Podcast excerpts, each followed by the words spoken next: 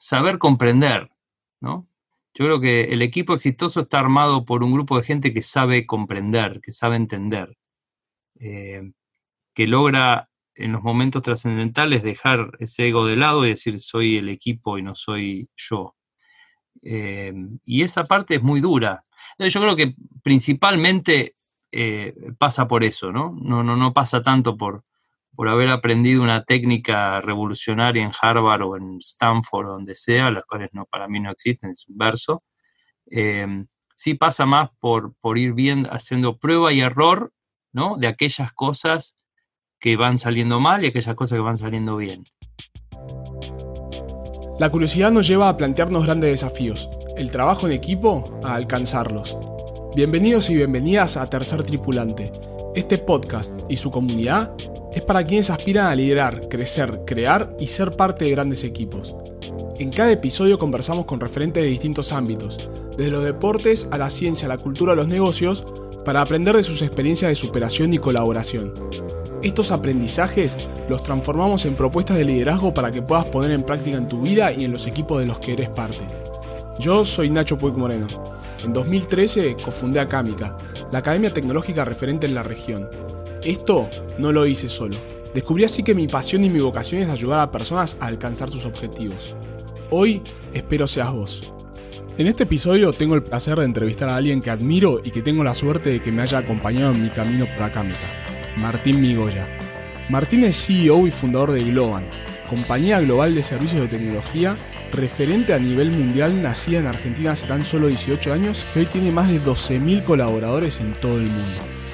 La conversación con Martín se dio con pocas preguntas pero con respuestas nutridas que te hacen fluir y pensar.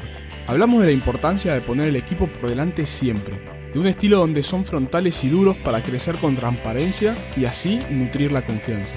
También hizo hincapié en el esfuerzo como la base del talento y en el hacer ante la duda propia o externa que nos puede surgir, y sobre todo como forma de liderazgo. Y cubrimos lo que tiene que ver con cultura de equipo en distintas aristas, desde la misma como un reflejo de liderazgo y que no tiene nada que ver con el tamaño de la compañía, de cómo la tecnología puede potenciarla, y en el caso de Globant en particular, abstrayéndonos y entendiéndola como un juego, y así desarrollaron muchas aplicaciones de tecnología social para entender y potenciar mejor la cultura a escala. Pero basta de preámbulos y pasemos al episodio. ¿Dónde crees que mm, aprendiste lo que sabes de trabajo en equipos, más allá de Globan, no? A ver, es, una pregunta difícil de, responder. Em, yo creo que se va armando con el tiempo, ¿no?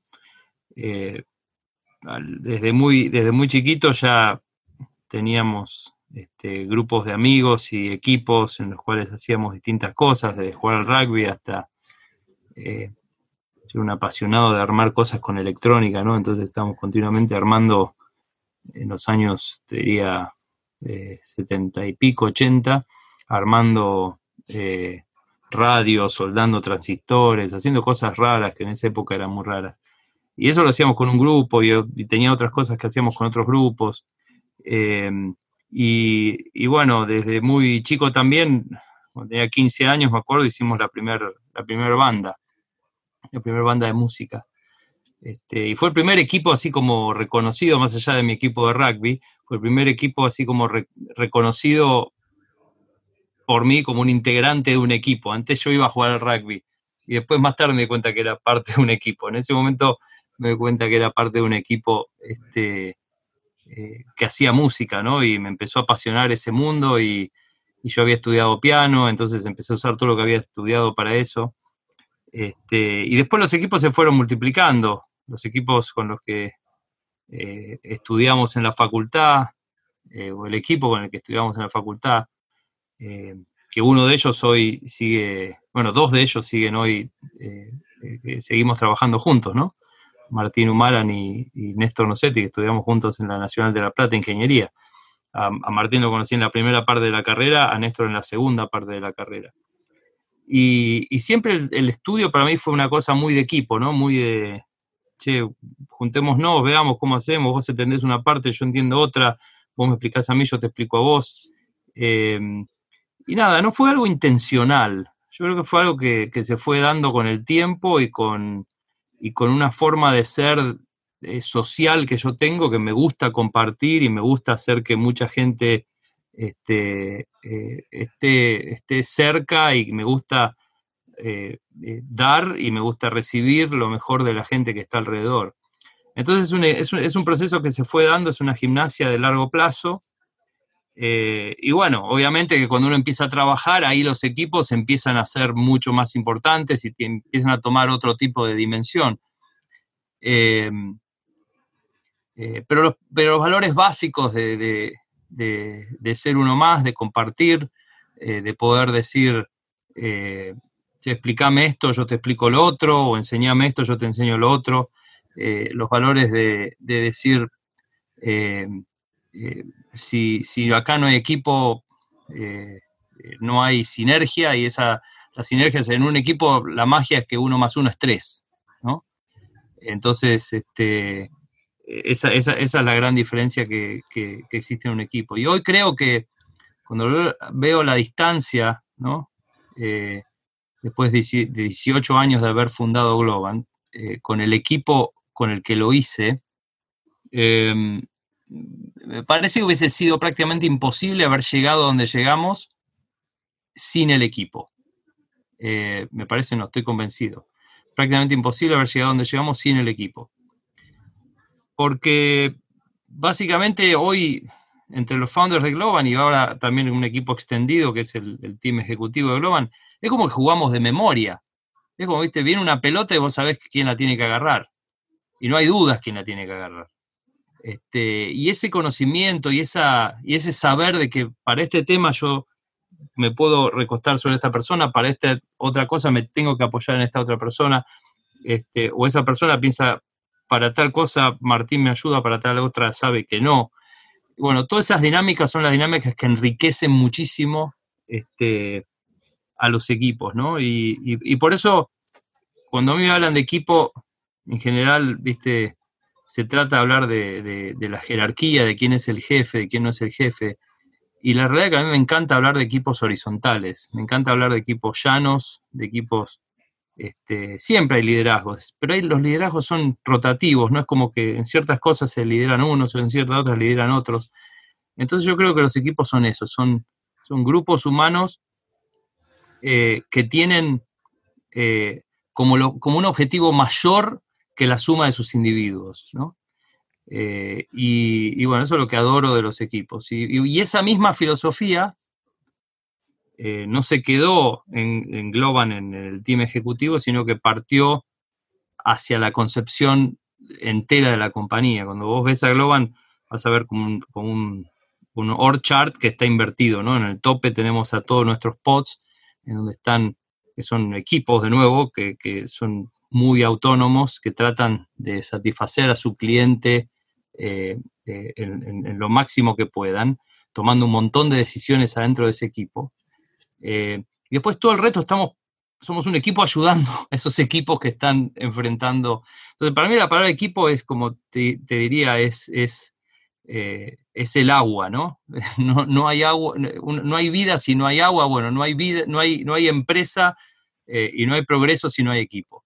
Se nota que. Me duele mucho ver cuando hay, cuando hay, cuando hay, tanta gente que trata de manejar cosas sin esa mentalidad.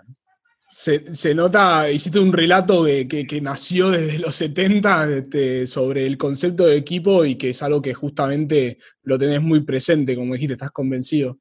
Ahora, cuando, cuando comenzaron, siendo cuatro, eh, ¿cómo, se definieron los roles entre ustedes? No, estaban, estuvieron un poco indicados los roles por lo que nos gustaba hacer.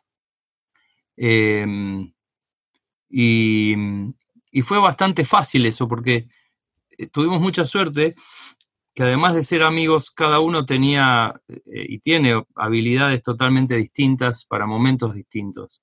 Y, fue bastante fácil eso, em, de, cómo, cómo, organizarlo, cómo llevarlo adelante. Eh, y la verdad que es un equipo muy eficiente, ¿no? Un equipo que después de 18 años siga trabajando todos los días juntos y hablándose por teléfono y muchas veces vacacionando juntos con el equipo de los fundadores de Globan es muy único. Yo, no lo vi prácticamente en ningún lado. Eh, y, em, y, bueno, y, y yo creo que todo se basa en, ese, en ese respeto que hay que tener por lo que el otro hace y por eh, poder eh, y por poder llevar adelante y por poder poner el equipo adelante, ¿no? Y muchas veces los egos y las peleas y las siempre juegan en contra. No hay nada que vaya a favor de un equipo en ese sentido. Solamente la conciencia que uno tiene de que mantener eso es de suprema importancia. Eh, más allá del ego, más allá de, todo lo que puede afectar la dinámica de un equipo. Sí, justo de eso te iba a preguntar, Martín. Eh, algo que admiro de ustedes es el tiempo que llevan juntos. Y obviamente que siempre hay desafíos en lo que es un equipo. ¿Cómo hicieron para, atravesar esos desafíos, esas complicaciones o, problemas que pueden haber tenido? Y hablando, se habla mucho, en el equipo de Logan se habla mucho, se, discute mucho, obviamente que nadie, nadie ninguno somos eh, personas sin eh, que nos dejamos llevar, ¿no? Eh, pero, pero sí tenemos, yo creo que por encima de las cosas tenemos una conciencia de equipo que yo te digo, no, no, no vi en muchos lados, y que es lo que admiro de, nuestro equipo, ¿no? y bueno, ha habido siempre momentos de discusión, eh, siempre momentos de, algún desacuerdo, este, eh, pero bueno, siempre privilegiamos lo que estábamos construyendo y, privilegiamos la honestidad en la relación y llevarse bien y decirse las cosas. Este, no sabes lo duro que puede ser ser miembro de este equipo, eh, a veces, con algunos feedbacks, ¿no? durísimo. Pero bueno, yo creo que eso mantiene la salud. nadie dice que, eh, viste, como en un matrimonio. Nadie dice eh, que, un matrimonio que dura sean todas rosas, definitivamente. Bueno, nada, pasa por momentos buenos y malos, pero bueno, lo que se está construyendo es más grande que, los dos individuos, ¿no? Pero bueno, nada, de eso se trata. Totalmente, o sea, dar feedback solo de las cosas buenas no, te hace construir ni, aprender. Ahora, em, ustedes, esas conversaciones que tienen y esas discusiones, ¿Aprendieron de alguna técnica? Eh, ¿Son del estilo de los que se quedan 58 horas hablando? ¿O, aprendieron, no sé, a, hablar y en, poco tiempo se resuelve? O sea, ¿qué, estilo tienen así de, feedback? el estilo de feedback no, no, claramente no aprendimos en ningún lado. Eh, eh, te diría que es homegrown y, y, es un estilo diría, bien abierto, bien brutal, ¿no? No, no, hay, nada que, no hay nada que se guarde. Em, eh, la realidad es que em, eh, yo no creo que se puedan eh, estudiar estas cosas en algún lugar. Yo creo que esto se, aprende con la vida, ¿no? Uno va viviendo y va diciendo, bueno, cómo fui exitoso, cuáles son las cosas que, nos hicieron bien y, y, esas cosas hay que replicarlas. Em, y bueno, a ver, también entender, saber comprender, ¿no? Yo creo que el equipo exitoso está armado por un grupo de gente que sabe comprender, que sabe entender, eh, que logra en los momentos trascendentales dejar ese ego de lado y decir soy el equipo y no soy yo. Eh, y esa parte es muy dura. Yo creo que principalmente eh, pasa por eso, ¿no? No, no, no pasa tanto por, por haber aprendido una técnica revolucionaria en Harvard o en Stanford o donde sea, las cuales no, para mí no existen, es un verso, em, sí pasa más por, por ir bien haciendo prueba y error ¿no? de aquellas cosas que van saliendo mal y aquellas cosas que van saliendo bien. Ahora, vos en algún momento también mencionaste que tenían mentores. Eh, ¿Funcionaban quizás estas personas como guías para ustedes o consultas? Sí, por supuesto. Tenemos un montón de gente que, admiramos y un montón de gente que, con la que charlamos y son advisors, de nuevo, con el mismo rol que te decía hoy. En ciertas áreas hay unos, en ciertas áreas hay otros. Yo no te puedo decir una sola persona que haya sido mi gran, eh, mi gran mentor, pero sí te puedo mencionar un montón de cosas que he ido aprendiendo de distintos líderes, algunos que conozco, otros que no. Eh, eh, pero bueno, hay gente que ha marcado muchísimo nuestra carrera profesional y que ha hecho que, eh, y que ha hecho que nuestra forma de pensar, y, ha consolidado la forma en la que pensamos. Uno cuando empieza algo siempre empieza como más dudoso, diciendo, bueno, estará bien esto, ¿no? qué sé yo, hasta que llegas a un punto en el cual alguien te dice, che, mirá, sí, sí, es este el camino, claramente es este el camino. Y vos ahí empezás un proceso de convencimiento en el cual vas como afianzando lo que vos estabas haciendo y lo vas desarrollando. Bueno, esas personas existieron.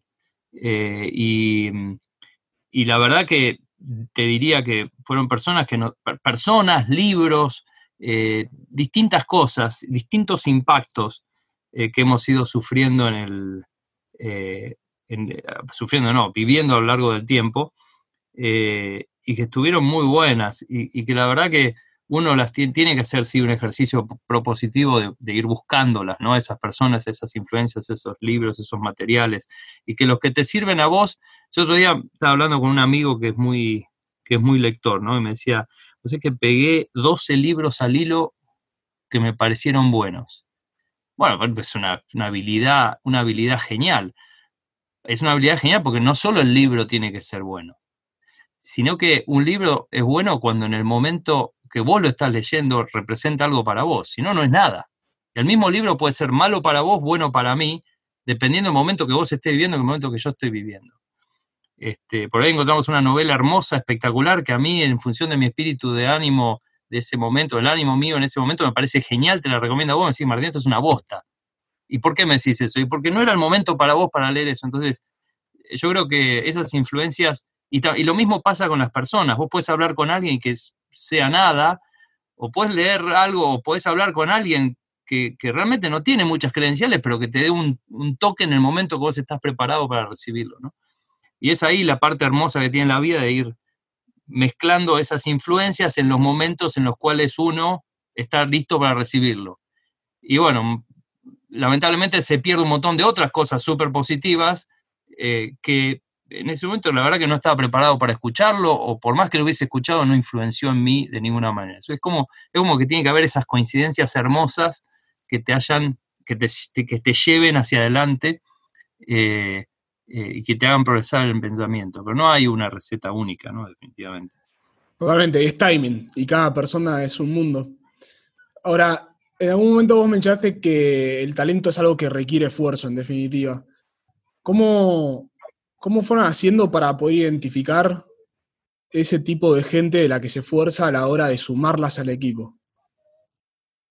Bueno, el proceso de identificación eh, es un ejercicio, eh, es un ejercicio bastante complejo, pero que, a ver, si vos me decís, mira, definímelo, yo te digo, y es muy difícil definir. Ahora, cuando lo ves te das cuenta. Sí, es esto. Eh, es muy difícil de definir, por lo tanto, porque en cada momento se presenta un formato distinto.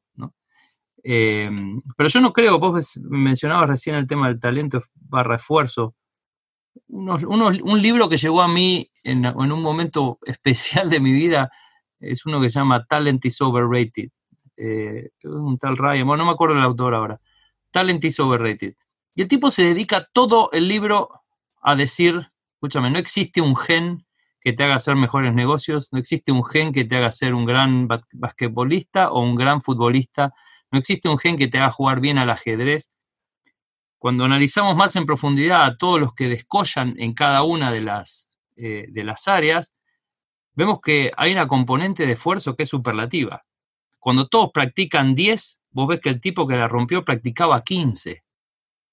Cuando todos practican 10 horas por día, el tipo que la rompió practicaba 15 horas por día si hablamos, eh, ponía el ejemplo de Tiger Woods, Tiger Woods, el, papá, que era un, disciplinado eh, como pocas personas, eh, lo sentaba con dos años en la sillita alta y le agarraba, le daba un palo de golf y le enseñaba a pegar a los dos, ¿entendés? Antes que, antes que cuando el pibe recién caminaba. Entonces, claro, hay cosas y, situaciones familiares y, de entorno que, que representan a ese gran performante, pero el, centro de todo, y el, tipo, el, explica y demuestra con hechos, hasta demuestra una de, un, eh, de una familia que se casaron eh, para eh, tener dos hijos que fueran campeones de ajedrez. Entonces, se casaron, tuvieron dos hijas. Las dos hijas las empezaron a entrenar desde que pudieron con libros de ajedrez, a jugar al ajedrez, estrategia de ajedrez, pa, pa, pa, pa, pa, pa. Una con 15 años le ganó al campeón mundial de ajedrez de ese momento. Entonces, está lleno de experimentos a nivel mundial en el cual el talento en sí mismo, como nosotros lo tenemos concebido, que es una especie de atajo, ¿entendés? Nosotros decimos, sí, este tipo es muy talentoso. Es una especie de atajo para describir la cantidad de cosas que ese tipo tuvo que hacer para estar donde está. Desde ese punto de vista, yo valoro mucho más, eh, y por eso ese libro, por ejemplo, para mí, en términos de cómo entender la empresa y cómo entender un grupo humano, me sirvió mucho más que 25 masters. Y porque me llegó en el momento correcto y tenía el contenido que prácticamente yo estaba buscando, porque era un contenido que era la representación de mí, producto del esfuerzo, producto de meterle 250 horas, de poder ir en profundidad. Y además que eso es como una especie de, de círculo virtuoso, porque cuanto más le das, más fácil te es dar. ¿no? Cuando más te metes en algo, más fácil te es comprender y seguir yendo en profundidad. Entonces, entender todos esos círculos virtuosos. En ese momento nosotros lanzamos nuestro talent manifesto, ¿no? Como una especie de decir, bueno, ¿qué, cosas realmente vamos a querer de la gente que está en Globant? Que en realidad era una especie de representación para lo que nosotros queríamos, ¿no? Em, y bueno, muchas de esas tienen que ver con el esfuerzo, ¿no? Con, ponerse la camiseta, con realmente ser un tipo que, que, que, eh, que, performa gracias a la cantidad de horas y a la cantidad de, de, eh, de horas bien aplicadas que hace, ¿no? Y que no es tanto su formación ni es tanto su inteligencia, su IQ. Para mí el IQ es un verso, es un verso total. Bueno, es, lo que estoy diciendo es polémico, sin duda es polémico. Eh, vos me decís, bueno, pero Martín, Messi hay uno, sí, bueno, ¿cuántas horas practicaba Messi antes de que todos los chicos empezaran a pensar a jugar al fútbol? Obviamente el tipo es un superdotado, pero entonces nosotros, ¿superdotado de qué? Superdotado de la capacidad de practicar y la capacidad de forzarse por encima de todo el resto. Yo no, leí ningún estudio de Messi, pero estoy seguro que si hacemos un estudio vamos a encontrar que el principal componente es su obsesión. Pateaba mal tiro libre, ¿qué hizo? Empezó a patear tiro libre, debería patear, no sé, 500 pelotas por entrenamiento al arco. Hasta que hoy te pateó un tiro libre, 80% de chance que sea gol.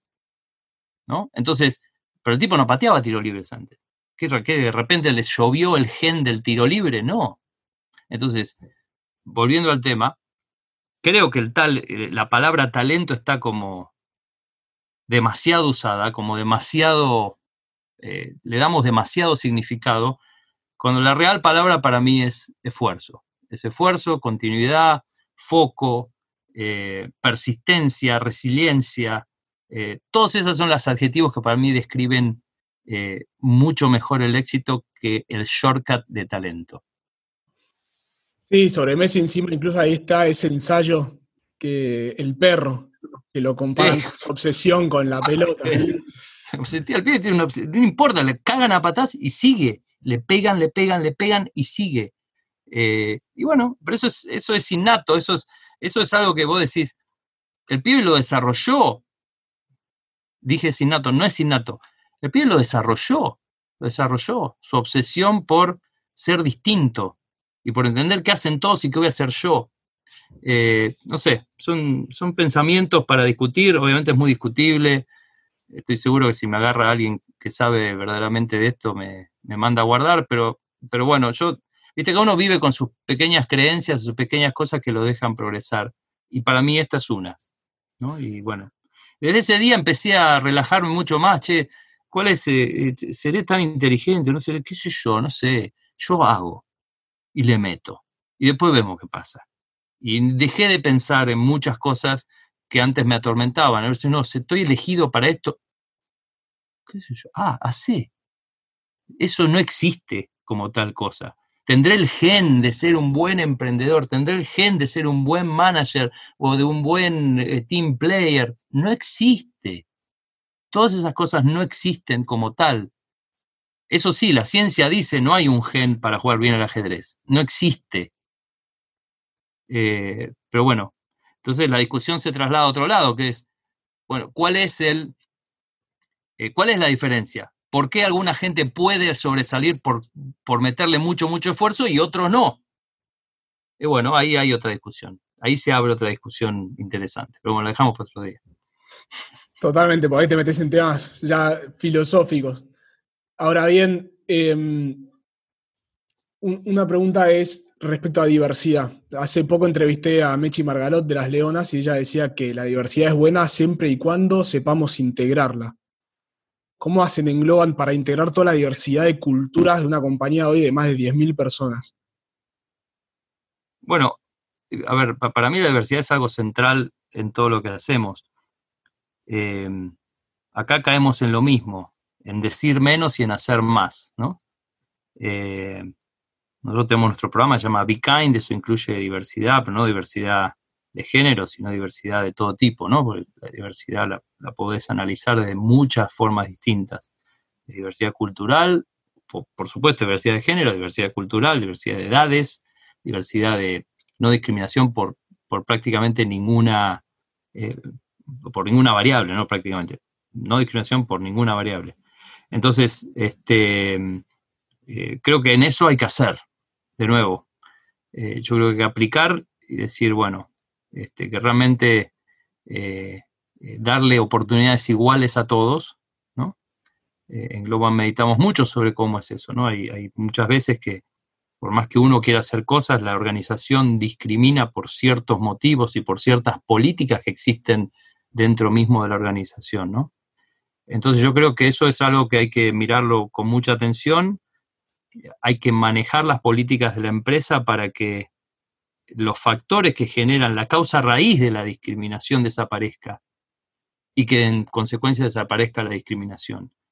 Pero no es un statement, no es un statement, no es algo que uno dice, obviamente que se expresa, eh, pero no, termina ahí. Eh, ahí te diría que ni siquiera empieza.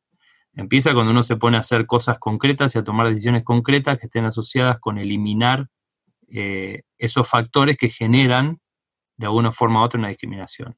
Como puede ser que yo, eh, no sé, hay muchas cosas, eh, pero, pero bueno, no sé, hay, hay, cientos de cosas que en la compañía van generando esas acciones y hay que evitarlas y hay que ir por otro camino.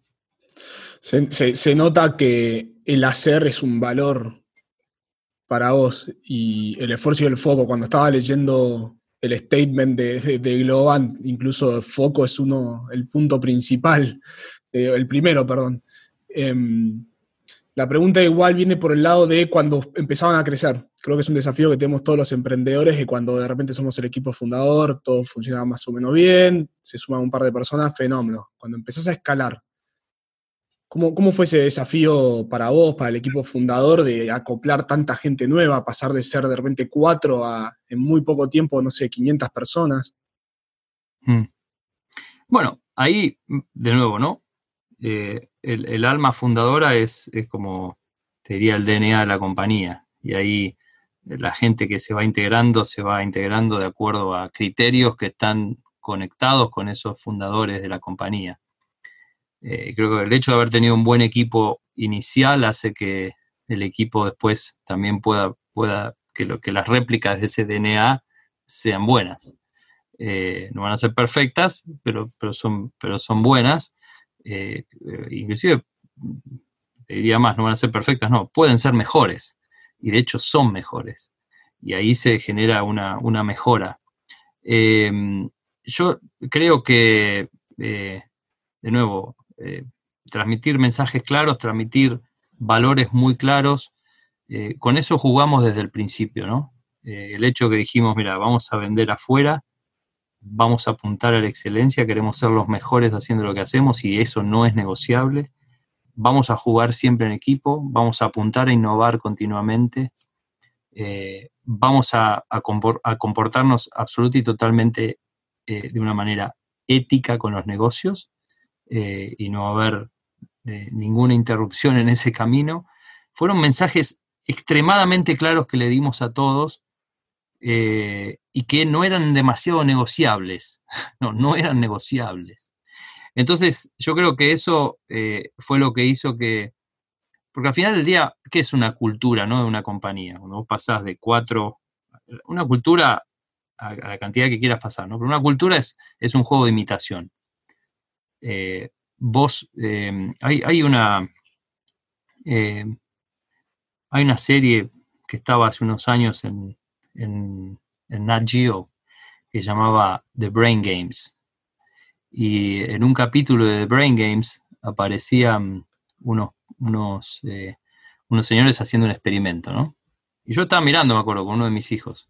Y el experimento era, agarraban y entrenaban a ocho personas que estaban esperando en un consultorio médico y le decían, cuando, cuando escuchen un, un pitido, pip, todos se tienen que parar y se sientan.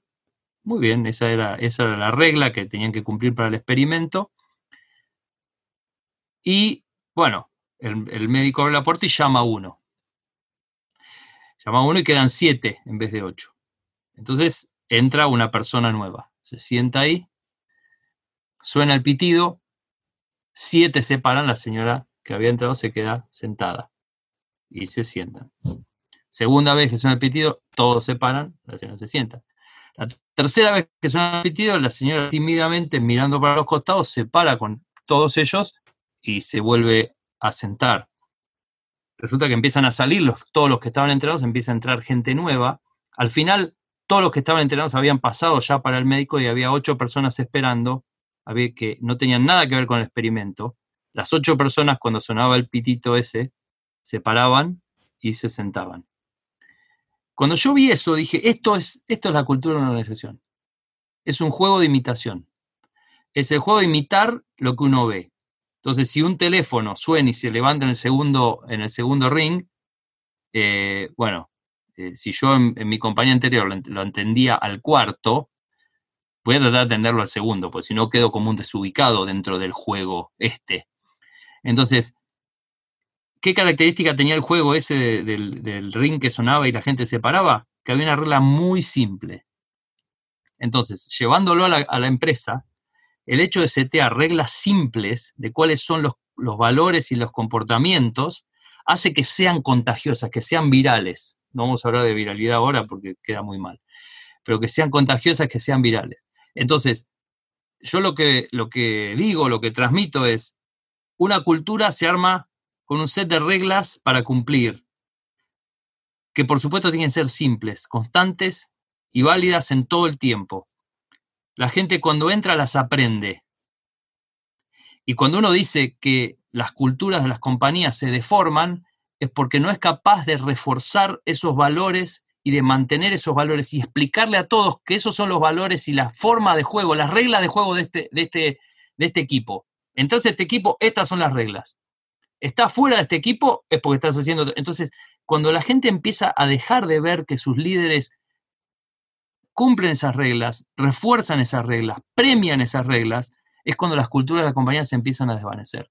Y las culturas de compañías no es un tema de cantidad de gente, es un tema de liderazgo, es un tema de continuamente reforzar, y nosotros terminamos usando tecnología para eso, continuamente reforzar esos comportamientos para que sea escalable el hecho de poder hacer que la cultura se expanda. Em, Así que ese, fue como el método de pensamiento que usamos y creo que, que Global es un buen ejemplo de eso, ¿no? Continuamente eh, nosotros como líderes de la compañía estamos premiando a gente que tiene, premiando simplemente por ahí con un reconocimiento, con una estrellita, nada.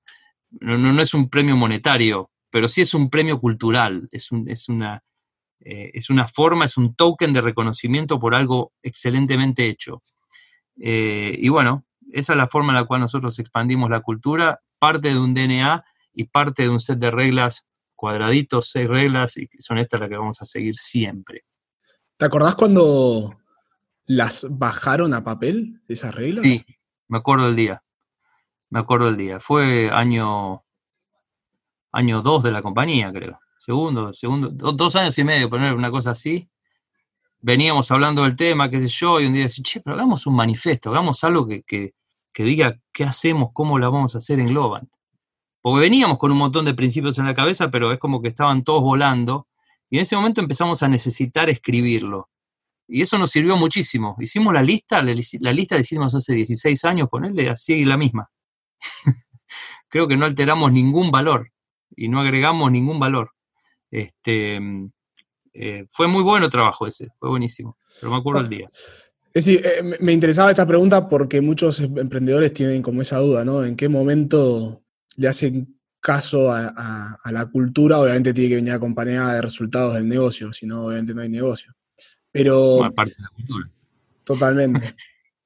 parte, de, los valores no escritos de Globan es crecer y, ganar dinero, porque si no ganas dinero no puedes ser sustentable y no puedes reinvertir. Eh, y si no, y, ya, y otra cosa, no hay, no existe la compañía que se queda en un status quo. La compañía o crece o decrece. Es, eh, los, estados estables posibles son crecer o decrecer. No hay mantener. Es un estado inestable ese. Ni siquiera te caes para un lado o para el otro.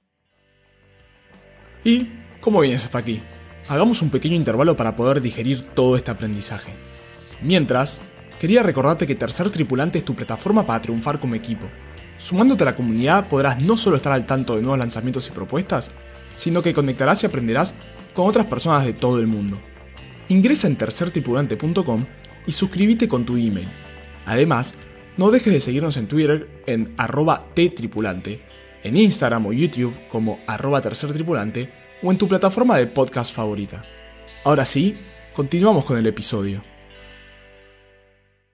Te iba a mencionar justo que lo que tiene que ver con estas reglas es lo que en la psicología hablan de ponerle límites, ¿no? Y cuando uno piensa, vos sos padre, yo también, ponerle límites a alguien te ayuda a crecer, justamente.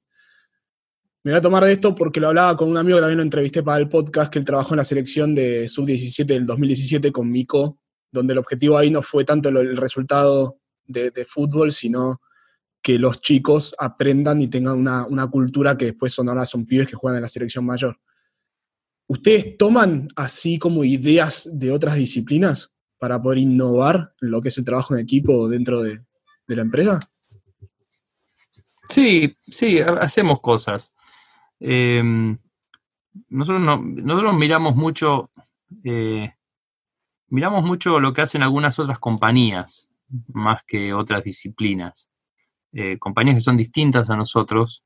Em, eh, viste, nosotros siempre, siempre miramos mucho lo que pasaba ahí para ver, número uno, cómo replicarlo o cómo mejorarlo, ¿no?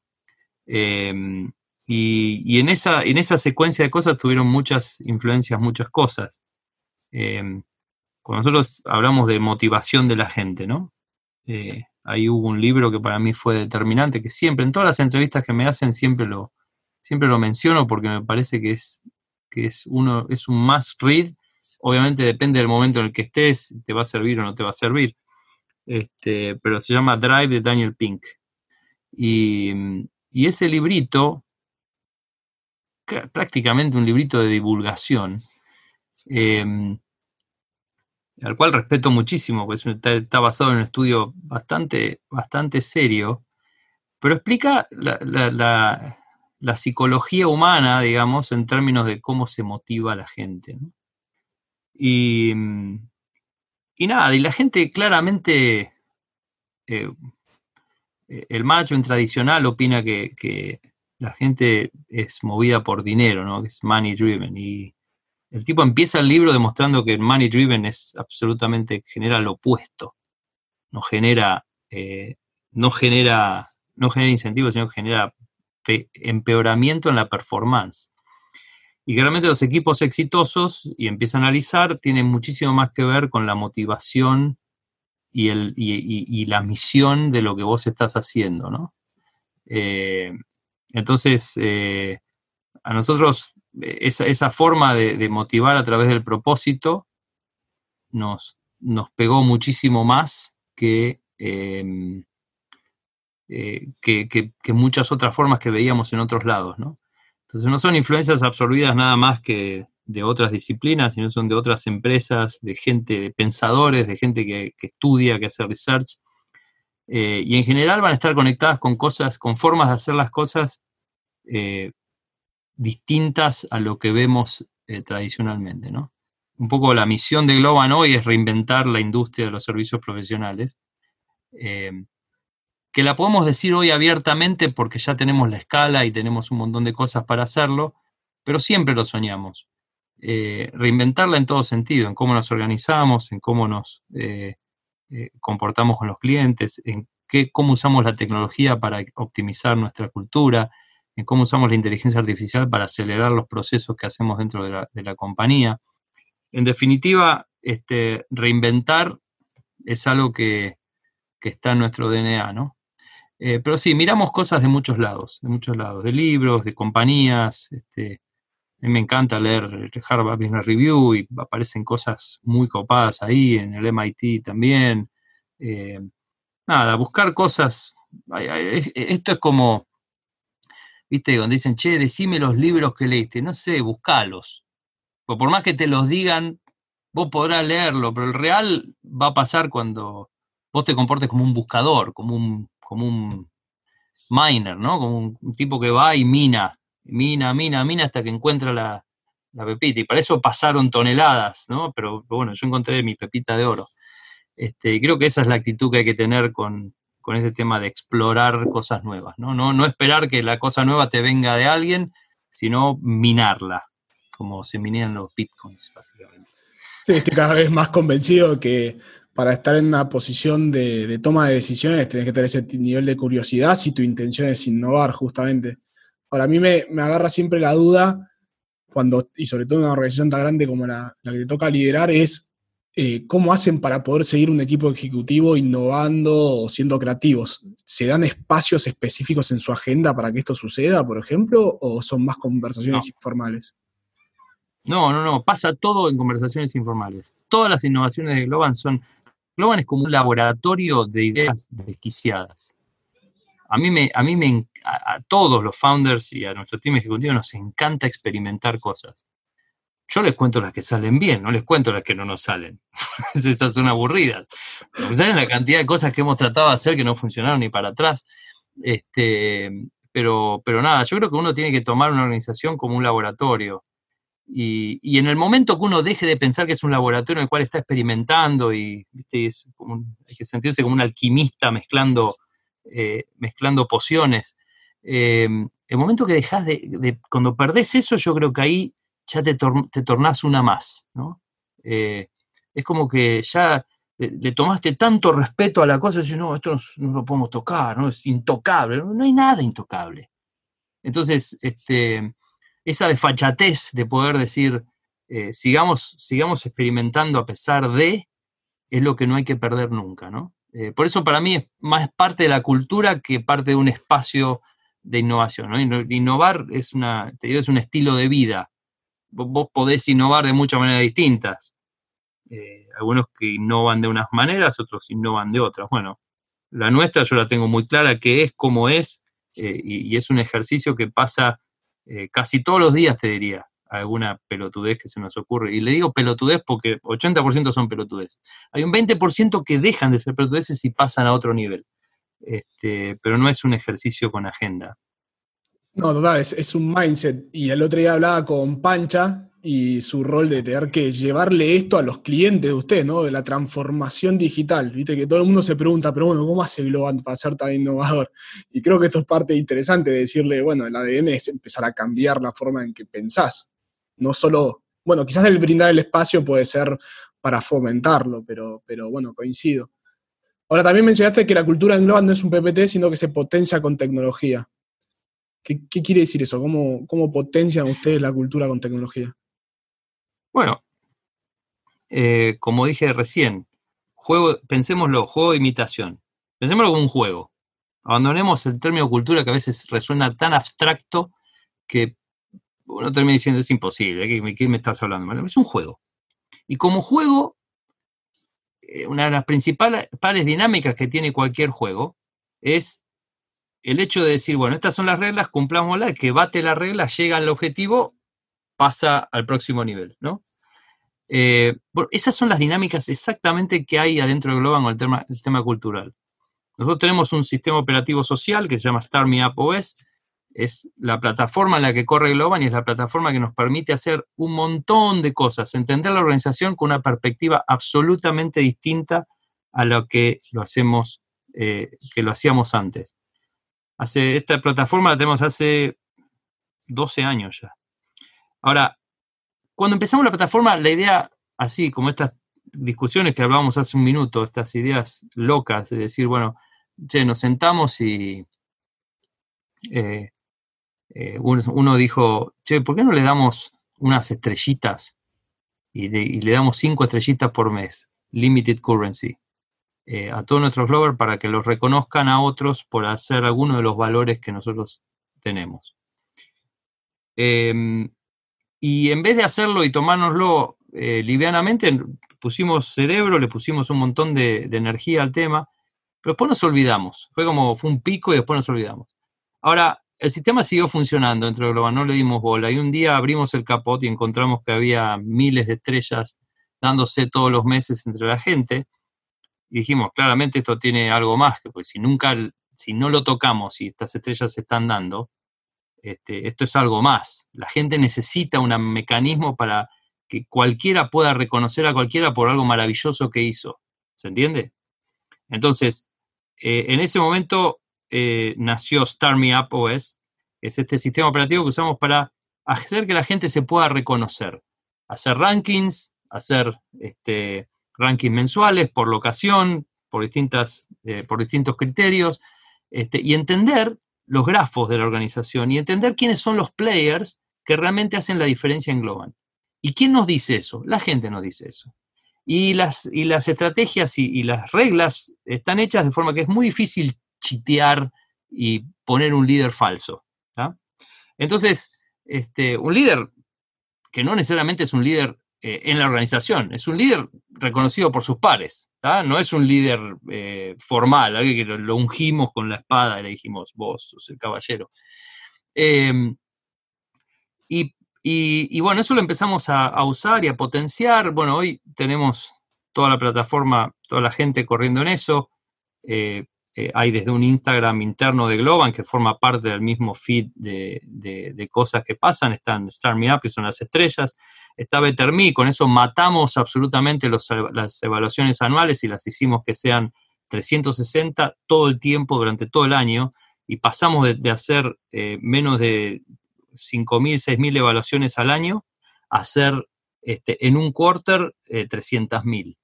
Eh, hay, hay un cambio, hay, algo que no se hacía antes. Em, y después eh, cambiamos las herramientas, usamos herramientas para priorizar ideas, este, eh, que se llama Take Part, para decir, mira, me gusta esta idea, la apoyo, y entonces la idea va subiendo y bajando. Todas estas cosas nos dan entendimientos superiores sobre qué pasa con cada persona en Globan, cuán enganchado está con la cultura, cuán enganchado no está con la cultura qué áreas están separadas de otras y no se hablan, qué países están separados de otros. Por eso nosotros decimos, nosotros corremos Globant usando tecnología social para entender la cultura. Y obviamente que la tecnología es tan buena que ahora la pusimos disponible para poder venderla a otras organizaciones que la necesiten. Em, entonces, a eso me refiero que mantener una cultura no es un PowerPoint, es una actitud positiva, poner reglas y usar tecnología para que esas reglas se puedan dispersar eh, cada vez más y más hoy en un ambiente en el cual estamos todos trabajando de nuestras casas, ¿no? Imagínate. O sea, eh, cada vez más, ¿no? Y donde hay que hacer otra cosa muy interesante hoy, que es, hay que replicar las cosas que pasan en una oficina. Ahora vos en una oficina vas caminando, tú, tú, tú, y de repente te encontrás con uno que no pensabas encontrarte y te tomás un café. O nada, te, che, ¿viste tal cosa? ¿Qué, qué pensás de, y bueno, todas esas dinámicas hoy en casa desaparecen porque las dinámicas son como esta, es, es algo que programamos. Che, mira, la semana pasada me dijiste, mira, quiero hacer esto, bueno, ok, dale, hagámoslo, Nacho, fenómeno, qué sé yo. Este, pero esas dinámicas son, las que están pasando hoy, son dinámicas 100% proactivas, preprogramadas, frente a lo que pasa en una oficina que es mucho más aleatorio, más random, más que, uy, te encontré justo, mirá la idea, mirá que escuché tal cosa, bueno, todas esas cosas hay que poder replicarlas para que mismo cuando volvamos a la oficina a trabajar, o algunos vuelvan a la oficina a trabajar, y estoy seguro que el work from home va a ser mucho más eh, fuerte que antes, mismo cuando volvamos, tengamos herramientas que nos permitan decir cómo hacemos para replicar todo este serendipity que de alguna forma sucede en la organización con tecnología. Entonces, ¿cómo le doy un espacio a Star Meetup en mi agenda para que me agende cosas y que sea un engine de decir, eh, macheo cosas que de otra forma no hubieses macheado? Es como si esto, esto que estamos haciendo ahora es eh, Interaction 1.0. Collaboration 1.0. Tener un buen Zoom, un, sistema de, comunicación para compartir archivos. El próximo nivel de interacción basado en tecnología tiene que ser absolutamente distinto. Y es esto que yo te estoy diciendo ahora. Mencionaste liderazgo y te quería preguntar entonces en específico qué es el liderazgo para vos y qué tipo de liderazgo te gusta. Bueno, liderar, liderar es, es eh, lograr que las cosas funcionen, que la, cosa, que la cosa fluya, hacer que todos se sientan parte, hacer que todos se sientan incluidos, que todos puedan aportar ideas. Liderar para mí tiene que ver con, no ser egoísta, ni ser, este, ni tratar de liderar eh, haciendo que todos se peleen, ¿no? Como algunos, eh, como algunas eh, organizaciones lamentablemente sucede, me refiero privadas y públicas. Em, liderar tiene que ver con este, amar lo que uno hace, respetarlo, honrarlo.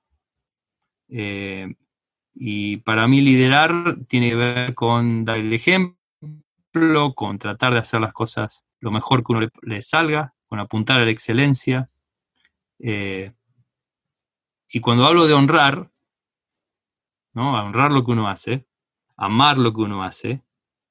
me canso de decirlo. Si no amas lo que haces, tomátela. O sea, no es tomátela porque yo te echo. Tomátela porque anda a hacer otra cosa que ames. Eh, si no amas lo que haces, en definitiva no lo estás honrando, porque no te estás enfocando y no estás honrando la oportunidad este, que la vida te está dando. Así que para mí liderar es eso. Fíjate que en ningún momento te dice ni dar órdenes, ni este, eh, eh, ser un dictador, ni. es más que nada ser un, habilitador de cosas que pasan, ese, ese hub por donde el tráfico pasa y poder hacer que la gente se sienta incluida y aceptada, reconocida y amada en ese lugar. Sí, no, no hay que confundir liderazgo con el don de mando, definitivamente. Hay una pregunta que yo le hago al comienzo que la dejé para el final hoy con vos, que es que le pregunto a las personas que entrevisto qué hace o qué hizo Martín Migoya y quién es Martín Migoya. Lo dejé para el final quizás para, para dejar todo el proceso de, lo que fuimos hablando. Bueno, soy, soy Martín Migoya porque alguien tiene que ser. alguien tiene que ser Martín Migoya. Este, no, no sé muy bien cómo responder esa pregunta. ¿Qué hizo? ¿Qué hace? Te conté hace un rato. Yo creo que me gusta eso. Yo soy un armador de equipos, soy un, eh, eh, un distribuidor de juego. Em, eh, y sobre, todo me creo, me creo muy generoso. Estoy lejísimo, si la historia lo demuestra, de, querer que todas sean para mí. Este, em, y nada, en, la historia de Globan me comporté siempre así algunos que lo ven de forma distinta seguramente, pero yo me comporté siempre así.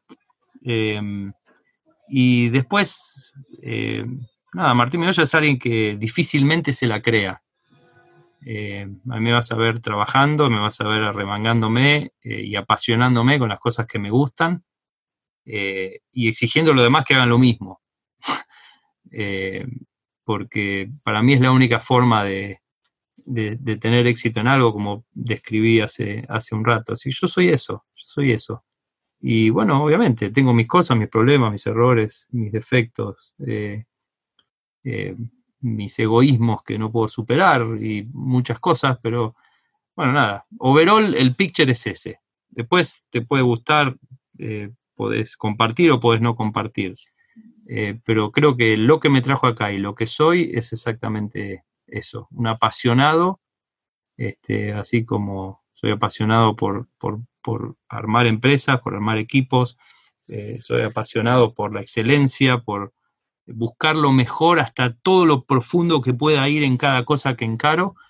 Este, y bueno, nada, un tipo normal, salido de la FACU, como, muchos de ustedes, este, eh, sin ningún máster en el exterior, este, mi, máster lo hice acá, eh, pero una persona con un, con un grado de curiosidad y un grado de, interés por las cosas que, que, me interesan, que no son muchas, este, muy profundo.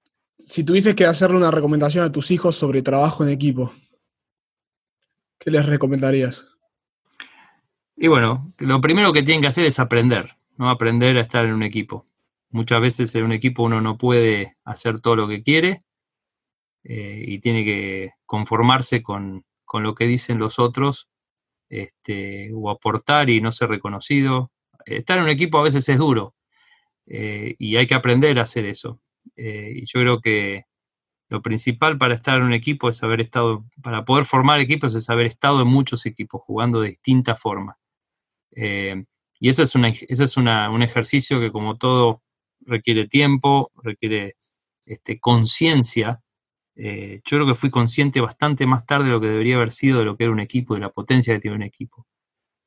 Por eso lo primero que le diría es, la potencia de todo lo que vas a hacer en tu vida está en quién te rodee, quién sea el equipo con el quien lo hagas. ¿no? Es decir, el primer consejo que les daría y después practiquen, practiquen, practiquen, estar en equipos de todo tipo, que les vaya bien y que les vaya mal, que ganen y que pierdan. Y si tienen que perder mucho más de lo que ganan, no importa, keep going. Este, eh, porque esa es la forma en la cual eh, es la única forma de poder tener algo de consistencia en poder armar equipos después. Y encima ya les tocó un buen equipo que, sos vos y la familia, así que este, este es el, primer gran equipo que, tienen. Martín, este, esto es todo y es muchísimo. Te quiero volver a agradecer por tu tiempo. Bueno, Nacho, muchísimas gracias. Yo, la verdad que desde siempre creí en lo que ustedes hacen en Acámica. Bueno, sabes que he sido un, un supporter desde la primera hora creo que tienen un gran equipo, este, creo que tienen el don de estar muy enfocados en lo que están haciendo y creo que eh, mucha de la gente que ha, pasado por las aulas, ha estado con ustedes, realmente así lo, reconoce y bueno, eso me pone muy, muy feliz. Así que sigan dándole duro y, bueno, eh, a su disposición para lo que necesiten, siempre. Claramente Martín es una persona de acción. Piensa continuamente y vuelve sobre sus palabras sin problema de corregirse. El definirse como alguien normal, salido de la universidad y sin una maestría en el exterior, nos acerca a la posibilidad de que si queremos crear algo grande, podemos hacerlo si nos lo proponemos. Es interesante cómo Martín disfruta del camino como un juego y así esa pasión y curiosidad con la que se define le permite aprovechar esa oportunidad y moldear la cultura de su compañía. En tu caso, y en el del equipo del que sos parte, ¿cómo es la cultura? ¿Está definida? ¿La revisan? ¿Cómo se alinea con el tipo de cultura y valores en los que vos crees? Como veíamos en el episodio 2 con Sebastián Blasco, que los valores de un equipo son las reglas de oro para la cohesión, Martín nos vuelve a incomodar para plantearnos esto más allá de la antigüedad del equipo o nuestra antigüedad en el equipo. Haz el ejercicio y compartinos tu reflexión en los distintos espacios de la comunidad de Tercer Tripulante. Por último, no dejes de seguir a Martín en las redes donde lo encontrás en Twitter como arroba migoya, en LinkedIn lo encontrás por su nombre, en Instagram como arroba martín-migoya y si tenés algún comentario o pregunta relacionada a este episodio, por estos canales se las podés hacer. Querido amigo o amiga, este es el final del episodio. Muchas gracias por escuchar. Ojalá haya sido de inspiración y aprendizaje como lo fue para mí y sirva para que sigas creciendo en tu camino de colaboración. Realmente disfruto hacer tercer tripulante. Y si al menos a una persona le sirve para transformar su vida, ya me siento realizado. Por eso, ayúdame en esta misión comentando el episodio del podcast en tu plataforma favorita, recomendando Tercer Tripulante a amigos, conocidos, familiares, o sumándote a la comunidad. Y si tenés preguntas, propuestas o comentarios, por favor escribime a nacho.tercertripulante.com. Nos escuchamos en el próximo episodio.